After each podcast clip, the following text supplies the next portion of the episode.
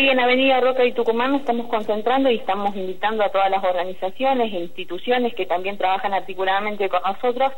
A nivel provincial, eh, desde ATE eh, se convoca una jornada de protesta, eh, considerando que esta no es una situación aislada, lo que estamos viviendo acá en Fisquemenuco, sino que es una situación que se replica en toda la provincia. La idea es poder hacer una radio abierta donde las instituciones y organizaciones que se puedan acercar puedan hacerse eco de este reclamo eh, y a la vez informar a la sociedad con folletos, eh, contarle nuestra situación que muchas veces se desconoce,